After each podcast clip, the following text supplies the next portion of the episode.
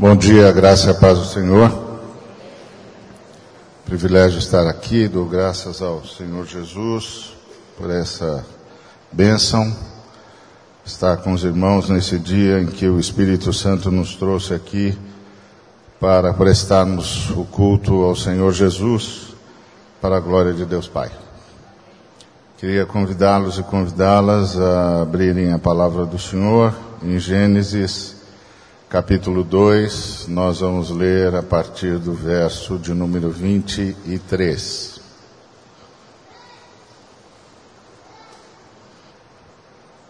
Me disse o homem, esta, afinal, é osso dos meus ossos e carne da minha carne, chamar-se a varoa, porquanto do varão foi tomada. Por isso, deixa o homem pai e mãe, e se une à sua mulher, tornando-se os dois uma só carne. Ora, um e outro, o homem e sua mulher, estavam nus e não se envergonhavam. Obrigado, Senhor, por tua palavra, por tua graça e por tua misericórdia. Rogamos a tua ministração em nome de Jesus. Amém. Aqui termina o trabalho de Deus, quando Deus disse: façamos o homem a, a nossa imagem, segundo a nossa semelhança. A pergunta natural é: a gente sabe quando essa obra começa, e a pergunta natural é: quando é que ela termina? Quando é que aparece o homem à imagem e semelhança de Deus? A primeira tentativa, a primeira desconfiança nossa é de que ele aparece quando Deus termina de soprar na estátua que havia feito e ela se torna alma vivente. Mas de fato, o homem à imagem e semelhança de Deus aparece aqui no versículo 24.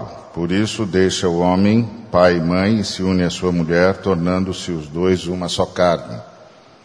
Porque Deus criou a sua imagem e semelhança. Deus é uma família, Pai, Filho e Espírito Santo. Ao criar a sua imagem e semelhança, criou outra família. Deus é uma comunhão, Pai, Filho e Espírito Santo. Ao criar algo à sua imagem e semelhança, criou outra comunhão. Deus é uma unidade, Pai, Filho e Espírito Santo. Ao criar a sua imagem e semelhança, criou outra unidade. Por isso, o homem à imagem e semelhança de Deus aparece aqui. O casal é o homem à imagem e semelhança de Deus. A palavra usada para uma em uma só carne é a mesma palavra usada quando o texto diz: Ouve, ó Israel, o Senhor nosso Deus é o único Senhor. A palavra é errad, é uma palavra hebraica que significa uma unidade necessariamente acompanhada de outra unidade.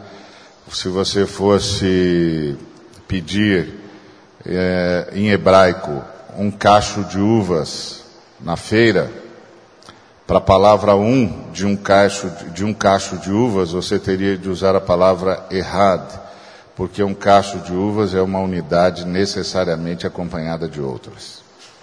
Se você fosse pedir um lápis, você usaria yahid, porque um lápis é uma peça única. Mas um cacho de uvas não é uma peça única. Um cacho de uvas é um conjunto.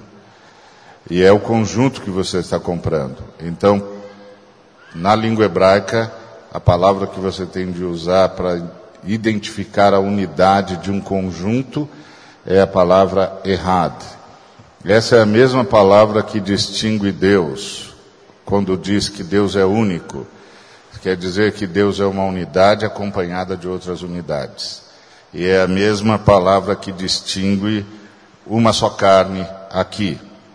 Esse uma só carne fala de uma unidade semelhante à unidade de Deus. Então nós somos imagem e semelhança de Deus, porque guardadas as devidas proporções, nós somos as únicas criaturas de Deus capazes de expressar o que só Deus conhece, que é unidade, onde mais de um é um só.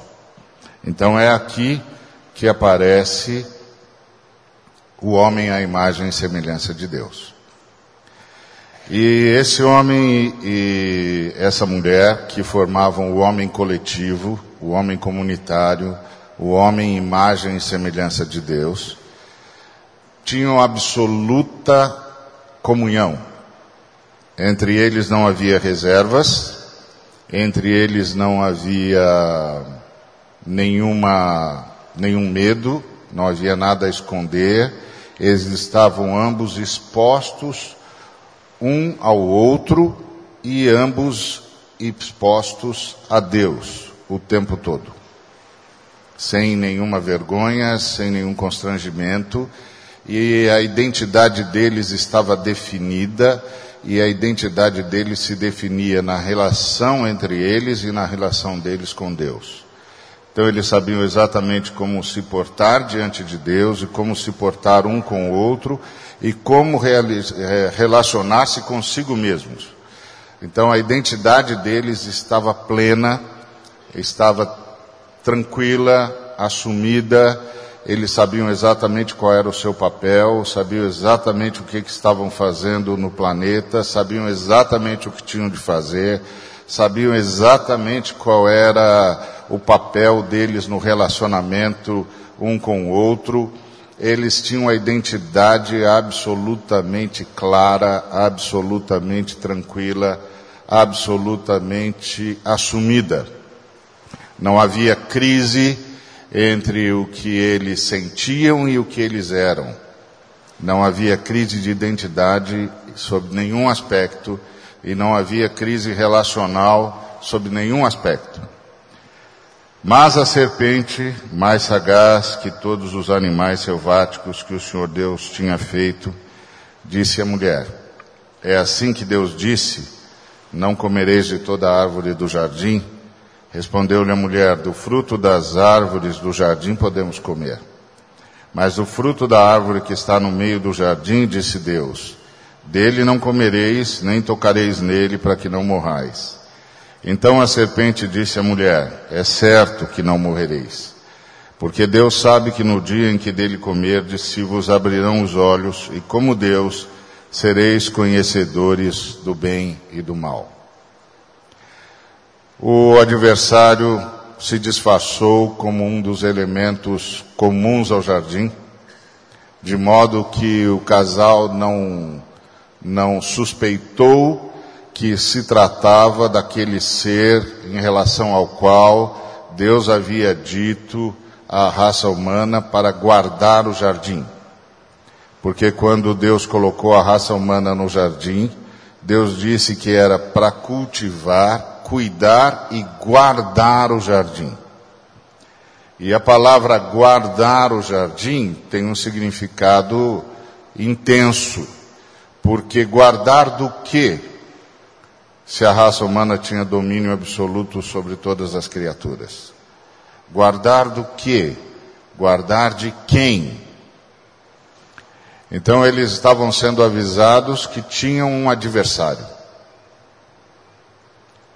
Que haveria de aparecer alguém e que eles deveriam guardar o jardim.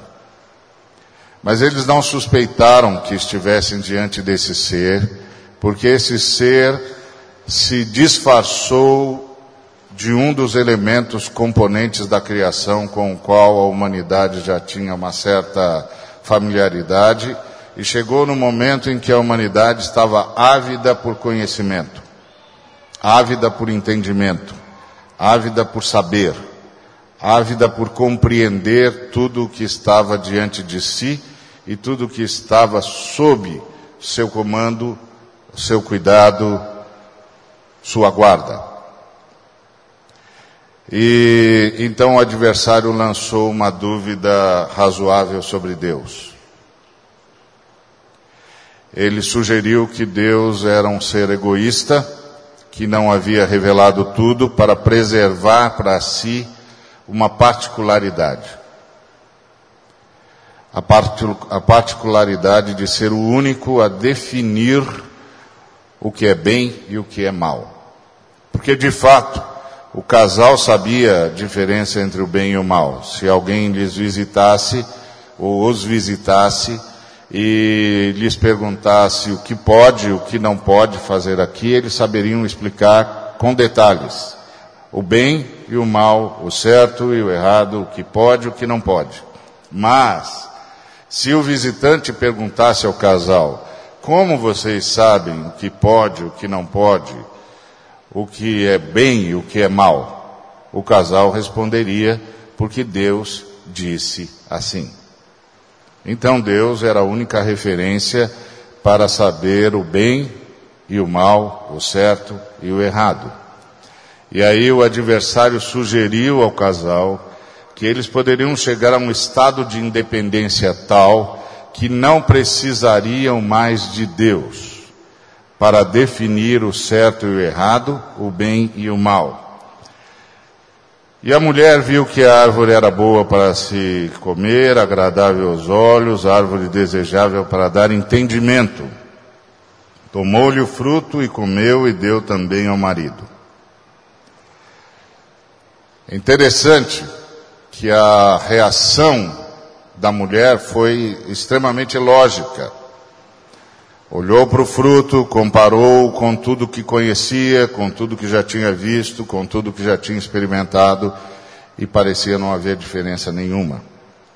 Além do que, tinha um dado novo, e o dado novo era dar conhecimento, dar entendimento, dar poder sobre uma determinada circunstância, concede possibilidade.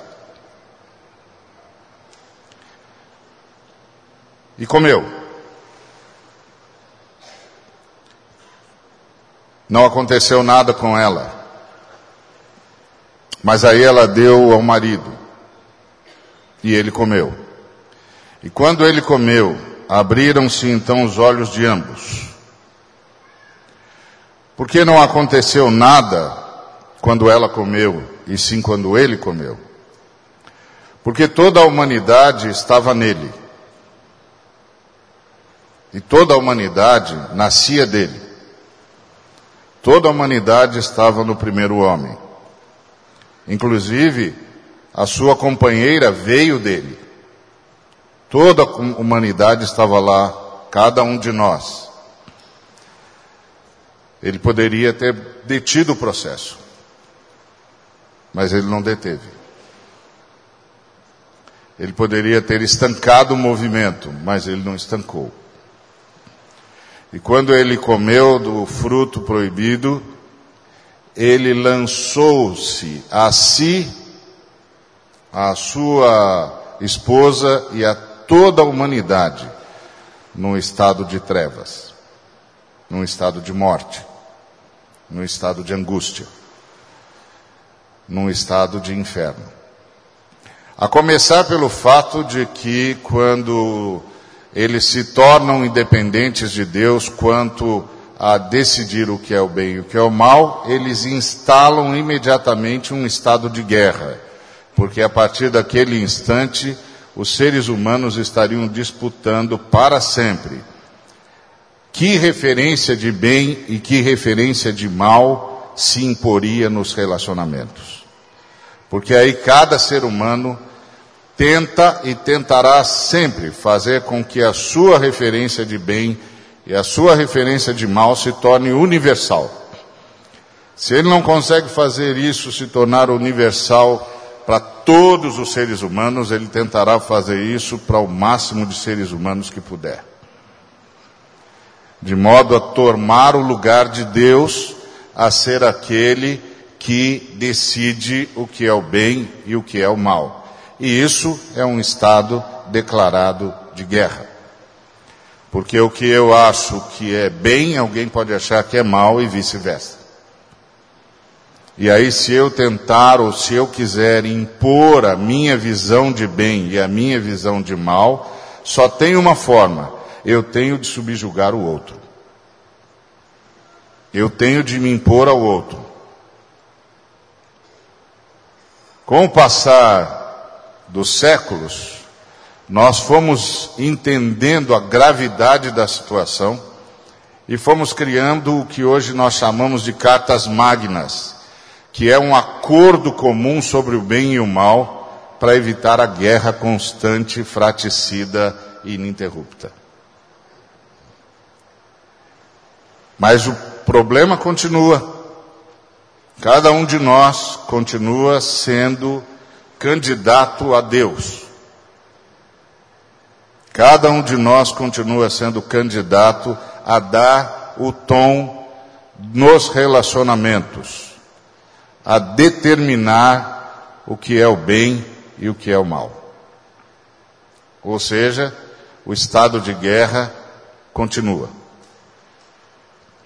O estado de guerra está estabelecido. Então abriram-se os olhos de ambos e perceberam que estavam nus cozeram folhas de figueira e fizeram cintas para si. Pronto. Acabou a comunhão. Acabou a unidade. Acabou a interação. Agora eles não estão mais expostos uns aos outros e nem expostos a Deus, pelo menos na sua perspectiva. Agora eles estão tentando se esconder um do outro.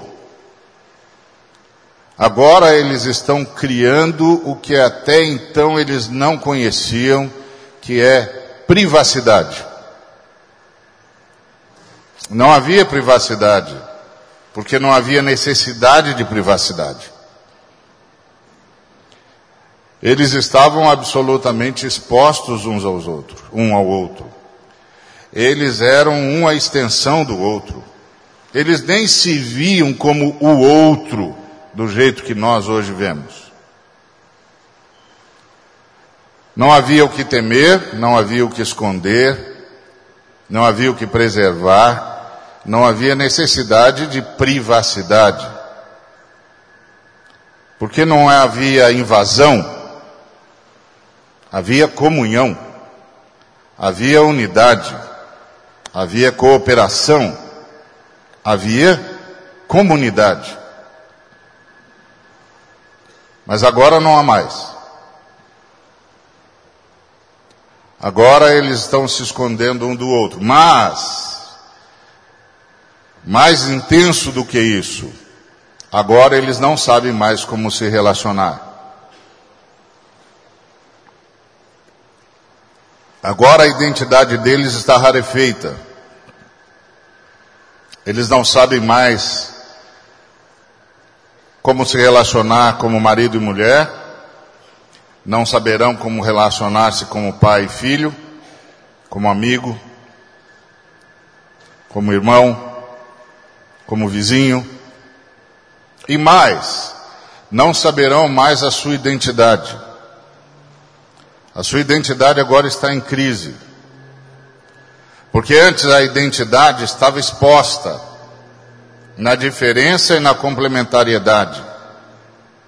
Mas agora eles estão se escondendo um do outro. E a identidade deles está em crise. O masculino não sabe mais o que exatamente significa ser masculino. E o feminino não sabe mais o que exatamente significa ser feminino. Porque agora eles não estão mais expostos, a complementariedade não está mais clara e a diferença também não está mais clara. Tudo agora está confuso. É interessante a ironia do texto ao chamar isso de abriu-se-lhes os olhos. Porque, na verdade, os olhos foram turvados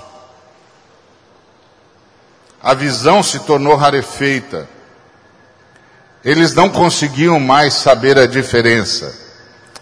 Daquele dia em diante, o corpo e a alma teriam muita dificuldade de se entender. Haveria momentos em que o corpo diria algo e a alma diria o contrário. E aquele ser humano não saberia mais distinguir a verdade. Quem diz a verdade? O corpo ou a alma?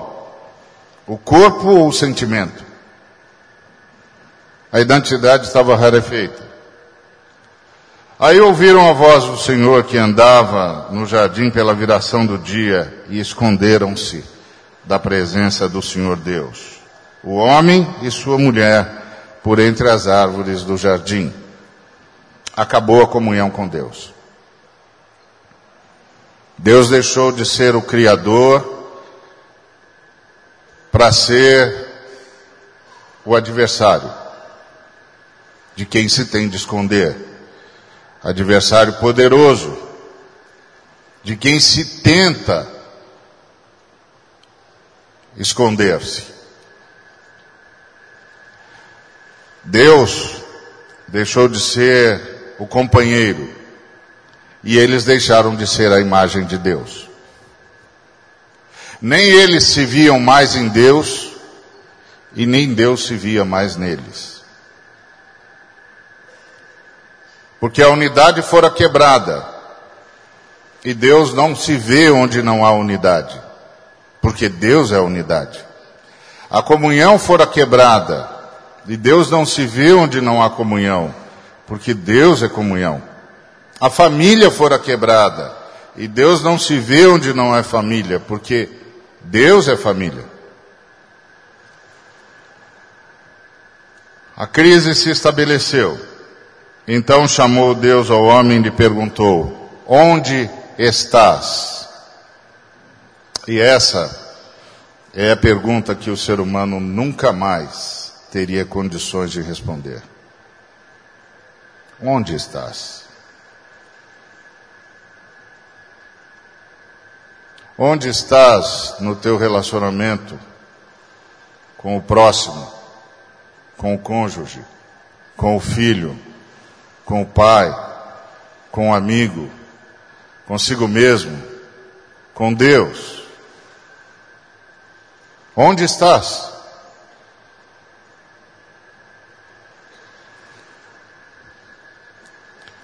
Essa era uma resposta que o homem não tinha mais condições de responder.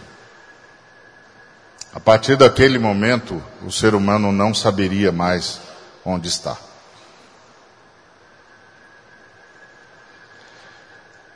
Isso é, um, é de uma gravidade assustadora, porque nas Escrituras Sagradas, ser é estar. Nas Escrituras Sagradas, ser não é ter, não é possuir, não é nem mesmo compreender. Nas Escrituras Sagradas, ser é estar. Onde estás?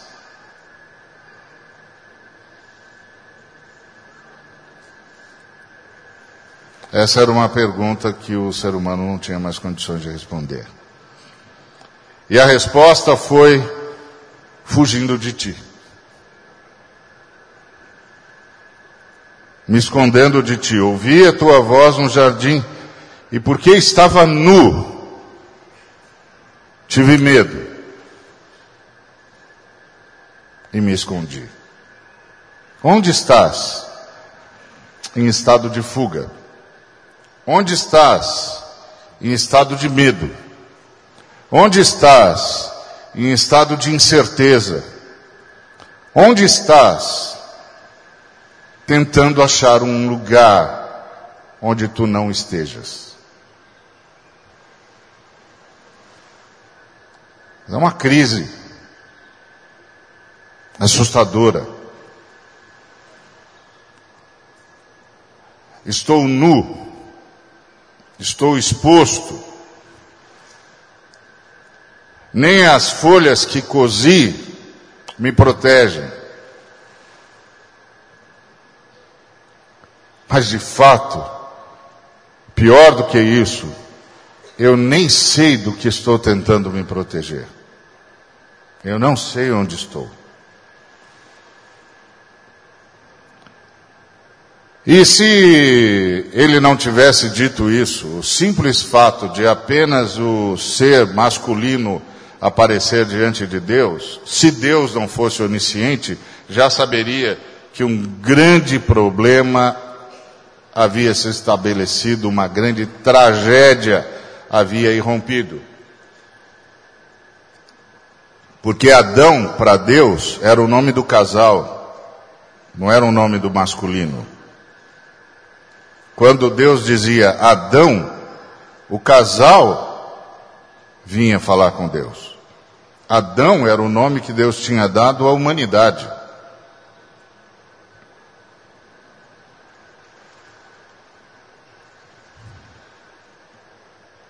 E aí ele disse: Quem te fez saber que estavas nu? Quem te fez saber que te, estavas exposto? Quem te fez saber que não havia mediação necessária entre mim e ti? E que não havia mediação necessária para além da natural entre tua esposa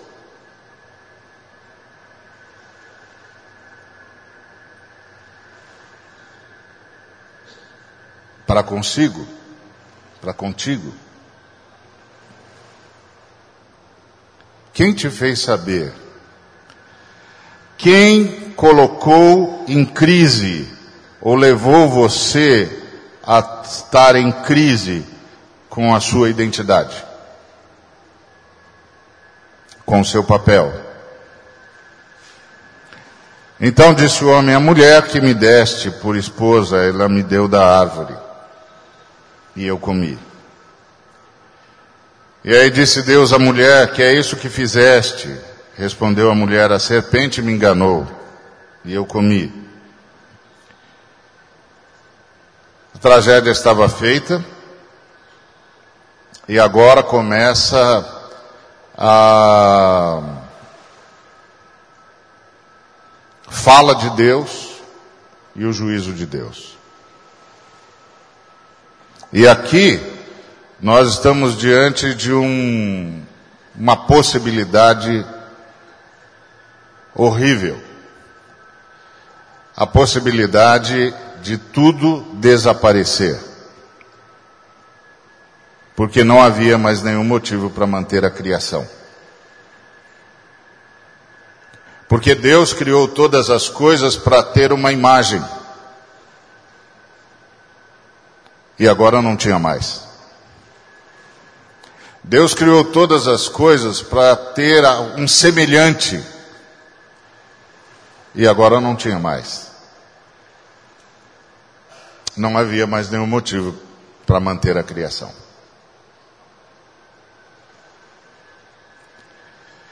Então, Deus poderia simplesmente ordenar a destruição de todas as coisas e seriam todas as coisas mesmo. Todo o cosmos, os anjos, tudo. E a Trindade voltar ao que era desde o princípio. E aí o Senhor começa a falar e a expectativa dos anjos, a expectativa é geral e angustiante. Então o Senhor Deus disse à serpente: Visto que isso fizeste, maldita és entre todos os animais domésticos e entre todos os animais selváticos. Rastejarás sobre o teu ventre, comerás pó todos os dias da tua vida. Essa parece ser uma fala terrível, mas na verdade essa é uma fala que alivia a toda a criatura.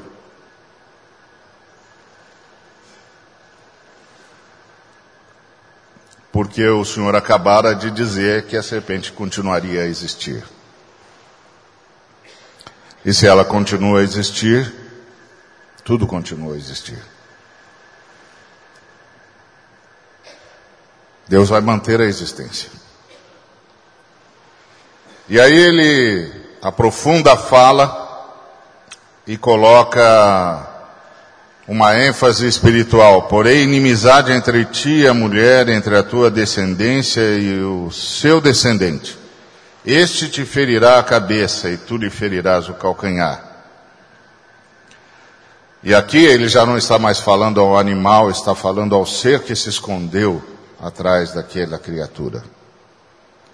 Dizendo que a situação de inimizade entre esse ser maligno e a mulher estava estabelecida.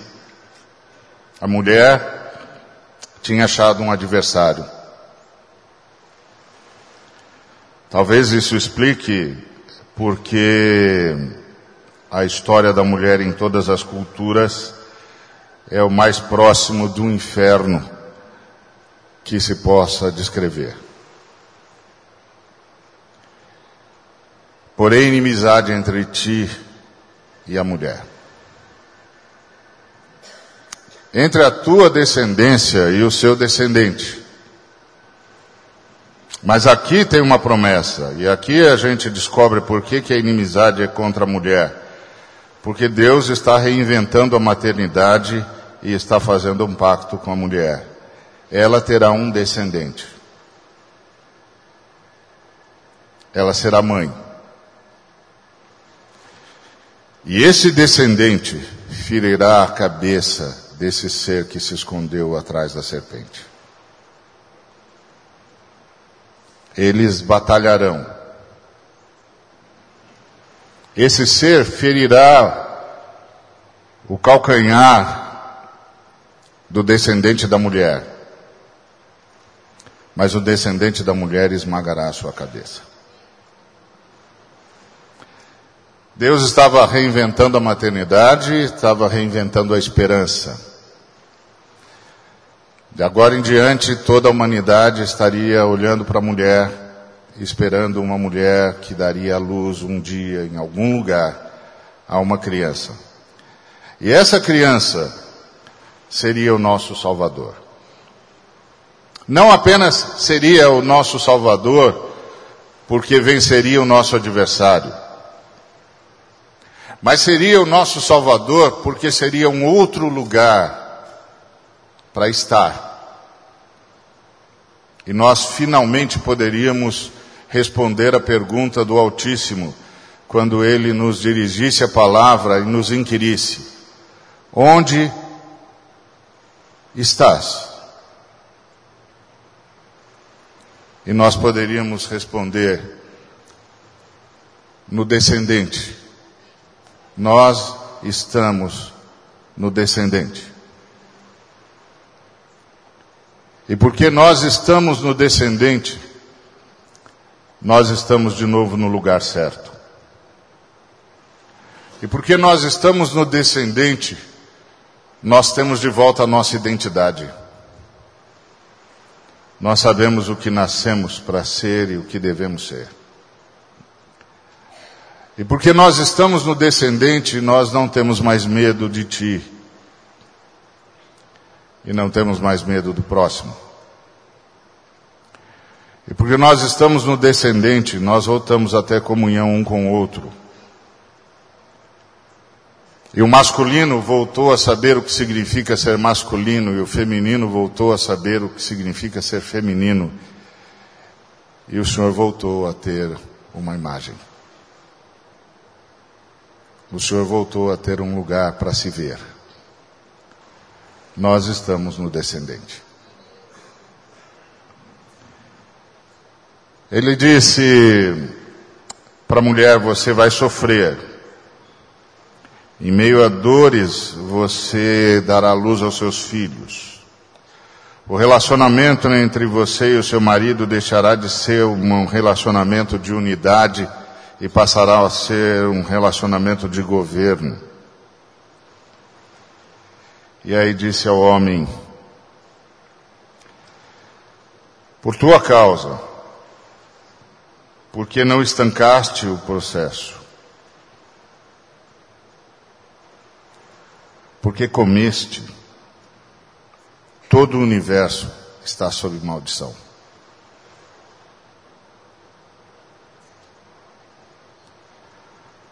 A terra está ferida de morte. E você também. Porque você vai voltar para o pó.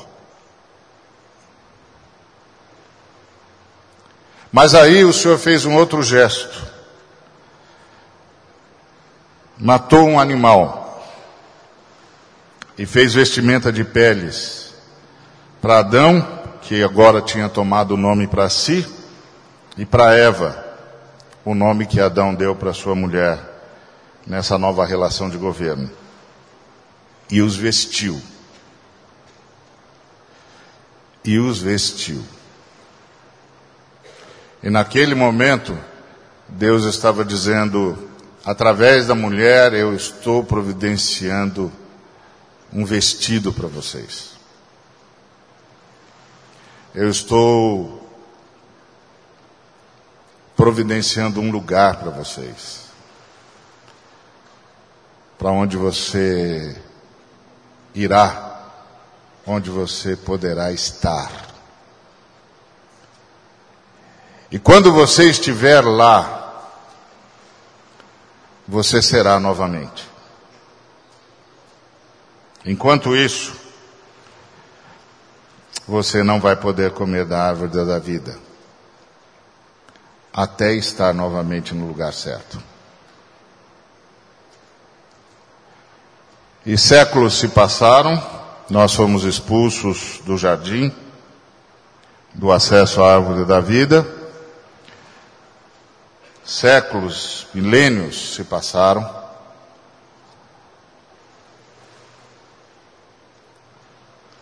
Até que lá em Israel, na região da Galileia, ouviu-se uma voz dizendo: Eu vim para que tenham vida e a tenham em abundância. Eu vim para vocês terem de novo um lugar para estar. Eu vim para que vocês possam ser novamente.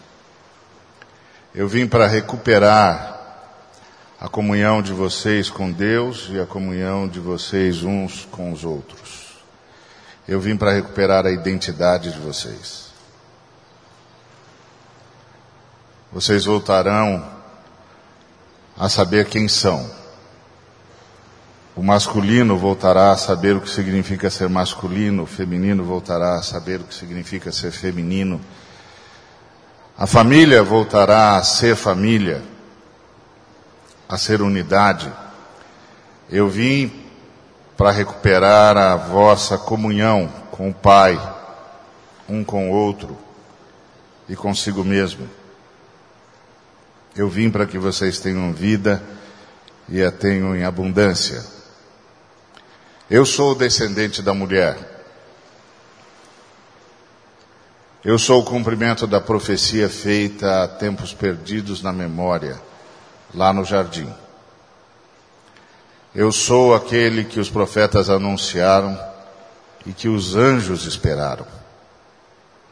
Eu vim para que tenham vida e a tenham em abundância. Eu vim para recuperar a imagem de Deus e vim para recuperar Deus na sua imagem. E agora, cada um de nós pode responder à pergunta de Deus: Onde estás? Meu irmão, minha irmã, onde você está?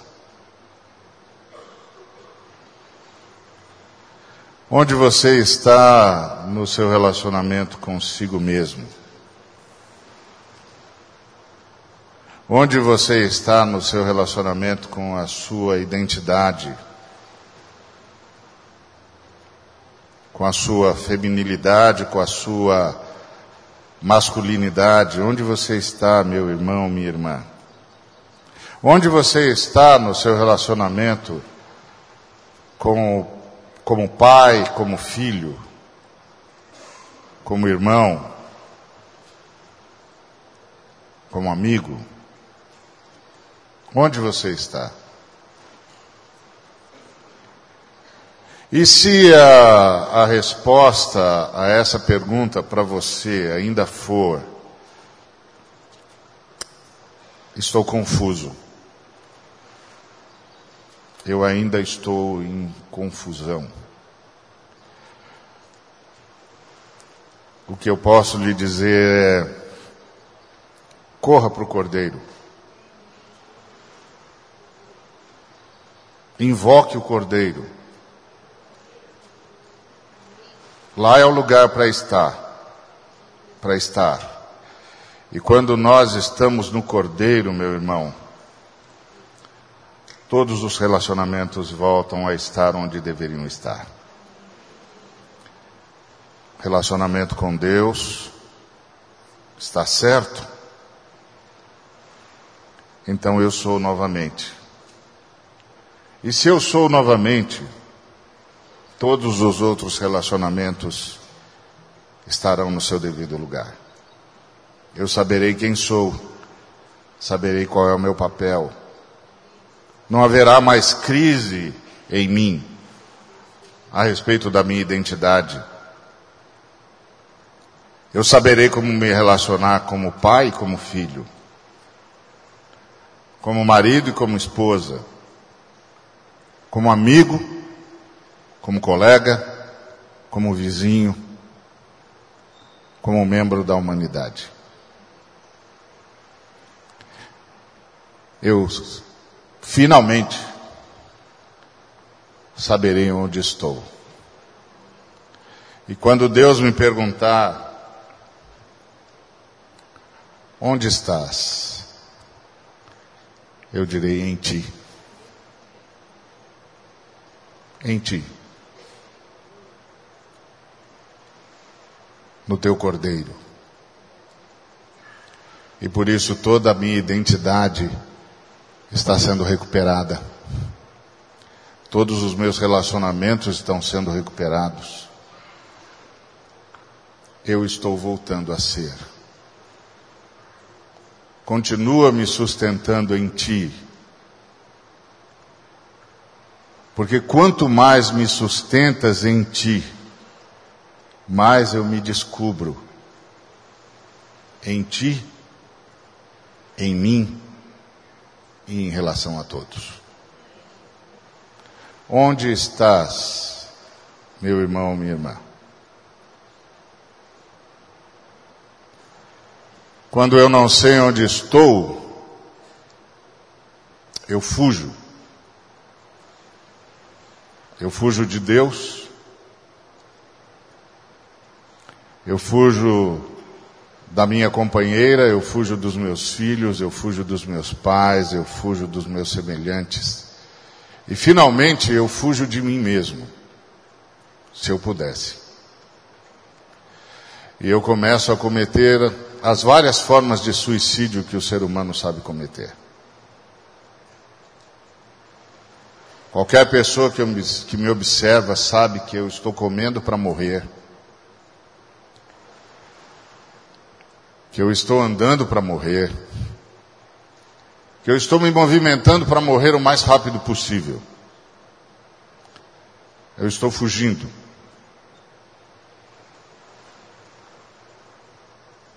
Porque eu não sei onde estou. E se eu não sei onde estou, eu não sei quem sou.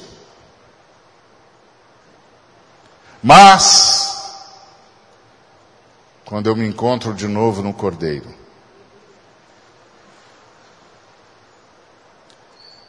Eu fiquei muito grato ao Senhor quando os irmãos da música cantaram aquela música do Cordeiro. Eis o Cordeiro. E é isso que eu queria terminar dizendo para você, meu irmão, minha irmã. Eis o Cordeiro. Ele está aqui no nosso meio, está passeando entre nós. Eis o Cordeiro. Abraço. Eis o cordeiro. Deixe-o abraçar você. Ele é o lugar para a gente estar. Porque lá a gente volta a ser. Então eu quero dar a você uma oportunidade. Talvez, enquanto nós estivemos conversando, você se deu conta de que, mesmo tendo um dia ido ao encontro do Cordeiro, faz muito tempo que você não se entende mais tão no Cordeiro assim.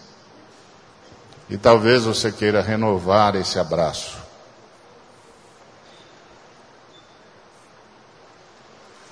Talvez você precise ser abraçado de novo. Porque no começo parecia que estava tudo claro, mas com o passar do tempo as coisas foram ficando confusas de novo.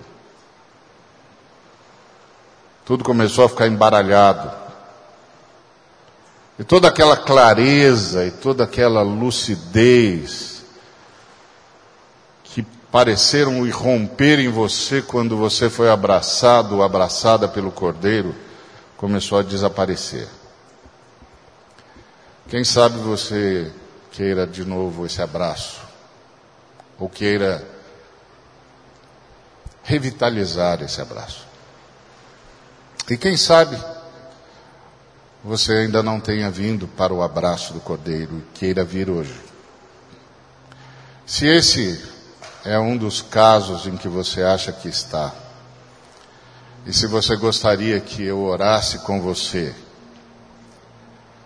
por esse abraço e essa ministração do Cordeiro, por favor saia do seu lugar e venha aqui à frente, nós vamos orar juntos, para revitalizar esse abraço extraordinário do Cordeiro, para que novamente possamos perceber dentro de nós essa vida abundante, que é resultado de estarmos finalmente e em estando sermos.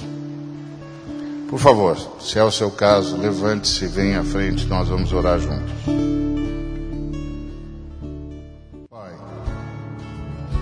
Nome do Senhor Jesus, nós entramos na tua santa presença, por tua graça, pelo novo e vivo caminho que é o sangue do Cordeiro. Pai, abraça cada um, cada uma das pessoas que aqui estão. Pai, ministra agora ao coração de cada um de nós de uma forma que só o Senhor pode fazê-lo. Pai, mais uma vez, fala ao nosso coração que nós não temos por que nos esconder. Mais uma vez, Pai, faz-nos compreender a palavra que Jesus, o Deus Filho, disse a Nicodemos: Porque Deus amou o mundo.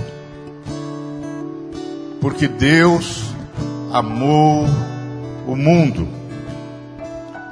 Porque Deus amou o mundo. Ministra agora o coração de cada um dos teus filhos e das tuas filhas. Eu te amo. Eu sempre te amei.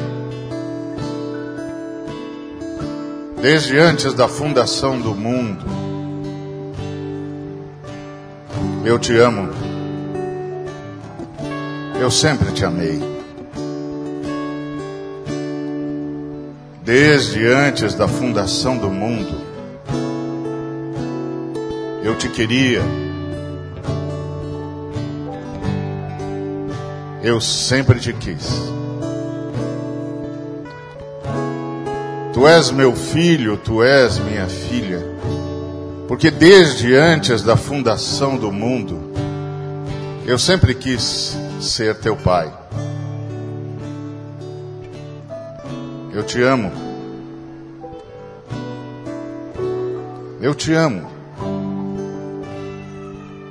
Desde tempos que nenhuma memória pode, pode alcançar, eu te amo. Desde antes da tua criação, eu te perdoei. Eu te vi. Eu te amei. enviei o meu filho para te buscar. Enviei o meu filho para que fostes, fosses achado, fosses achada e te achasses nele. Pai, ministra o coração de cada um dos irmãos e irmãs o teu amor a tua bondade, a tua misericórdia. Restaura o relacionamento particular de si para consigo mesmo. Recupera as identidades. Liberta das angústias. Leva-nos a nos amar novamente da forma como a gente devia se amar. Detém os processos de suicídio. Quantos de nós estamos fugindo de nós mesmos, Pai? Porque quando nos demos conta que não havia lugar para esconder, começamos a optar por lugar nenhum. Pai, mais uma vez, abraça-nos e ministra a tua graça e a tua misericórdia. A tua salvação, a salvação do Cordeiro, presença poderosa do Espírito Santo, que nos cura, que nos perdoa, que comunica a cruz e o perdão que há na cruz. Mais uma vez, Pai, visita cura, cura os sentimentos, cura as almas arrasadas, a perda de esperança, a angústia, a dor, a sensação de abandono e de solidão, de uma luta hercúlea contra o que não se sabe o que é, de uma busca ansiosa ao que não se sabe nem onde, nem como, nem o que. Mais uma vez nos envolve com os teus braços poderosos e amorosos e segreda ao nosso coração: Eu te amo, eu sempre te amei. És meu filho, minha filha, porque eu sempre quis ser teu pai. Não há nada na sua vida para qual eu não estivesse preparado. Não há enfermidade que eu não possa curar. Não há angústia que eu não possa sanar. Não há dor que eu não possa aliviar. Não há desespero que eu não possa acalmar. Eu te amo. Refugia-te no Cordeiro porque ao te refugiares no Cordeiro, refugias-te em mim. Eu sou o teu Pai.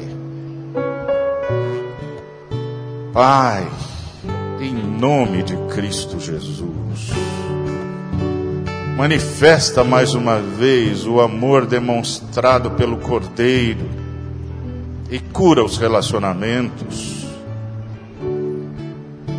restaura famílias, relações. Faz-nos novamente encontrados, porque nós não podemos encontrar por nós mesmos. Faz-nos mais uma vez instalados, porque nós não conseguimos nos instalar por nós mesmos. Faz-nos mais uma vez pacificados, porque nós não conseguimos produzir a nossa paz. Pai, obrigado por Jesus Cristo. Obrigado pelo sacrifício feito antes da fundação do mundo, para que nós continuássemos a existir, para sermos encontrados por Ti e nos encontrarmos em Ti. Pai, que a Tua graça e a Tua misericórdia seja com cada um dos irmãos e irmãs que aqui estão. Que o Senhor, sobre cada um, resplandeça o teu rosto e tenhas misericórdia.